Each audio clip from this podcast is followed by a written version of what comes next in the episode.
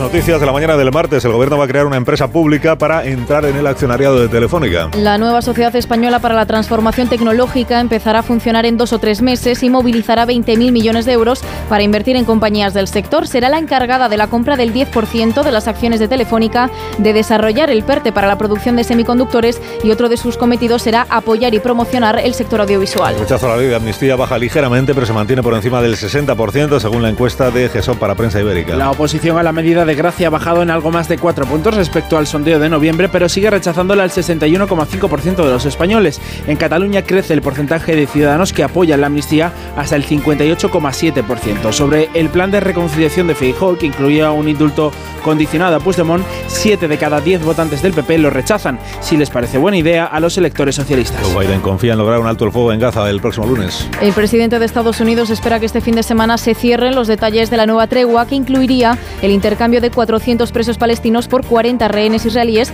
o que Netanyahu retire sus tropas de las zonas más pobladas de Gaza. Este lunes, el gobierno de la Autoridad Nacional Palestina ha presentado en bloque su dimisión. Según medios estadounidenses, sería el primer paso para formar un nuevo ejecutivo que asuma en el futuro el control de Gaza y Cisjordania. Macron insta a sus socios europeos a prepararse para una posible expansión de los ataques rusos en los próximos años. Es importante para el presidente francés mantener la escalada bajo control y por eso insiste en aumentar el apoyo militar y financiero a Ucrania. Una veintena de jefes de Estado y de Gobierno han acordado en París suministrar a Kiev misiles de medio y largo alcance y reforzar las sanciones a Rusia. Macron no descarta además enviar en un futuro tropas occidentales a Ucrania.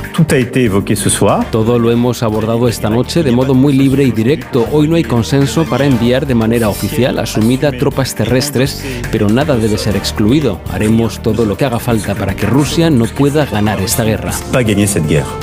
El Parlamento de Hungría desbloquea la entrada de Suecia en la OTAN. Era el último país que quedaba por ratificar su adhesión. Una vez que Víctor Orbán firme el acuerdo y Estados Unidos reciba el protocolo de adhesión, Suecia se convertirá en el, número, en el miembro número 32 de la Alianza Atlántica. El secretario general Stoltenberg celebra que su entrada fortalecerá a la OTAN. Orbán, después de dos años de bloqueo a Suecia, reafirmaba su compromiso con la alianza.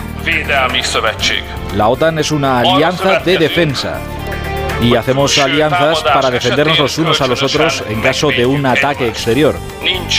No hay un compromiso más serio que este. La pobreza en España supera ya los niveles prepandemia a causa de la inflación. El 26,5% de la población vive en riesgo de pobreza o exclusión social. El incremento de los precios, especialmente el de los alimentos y la vivienda, ha disparado los gastos de las familias. Uno de cada cinco niños vive en hogares que no pueden mantener la casa a una temperatura adecuada ni comprar carne o pescado. Gabriel González, especialista en políticas de infancia de UNICEF, reclama en declaraciones a Onda Cero más ambición de las autoridades. La pobreza infantil es un problema estructural que se incrementa durante las crisis, pero no se consigue reducir en los momentos de bonanza económica. Y creemos que se puede ser muchísimo más ambicioso en las políticas públicas que lo abordan. Más de uno.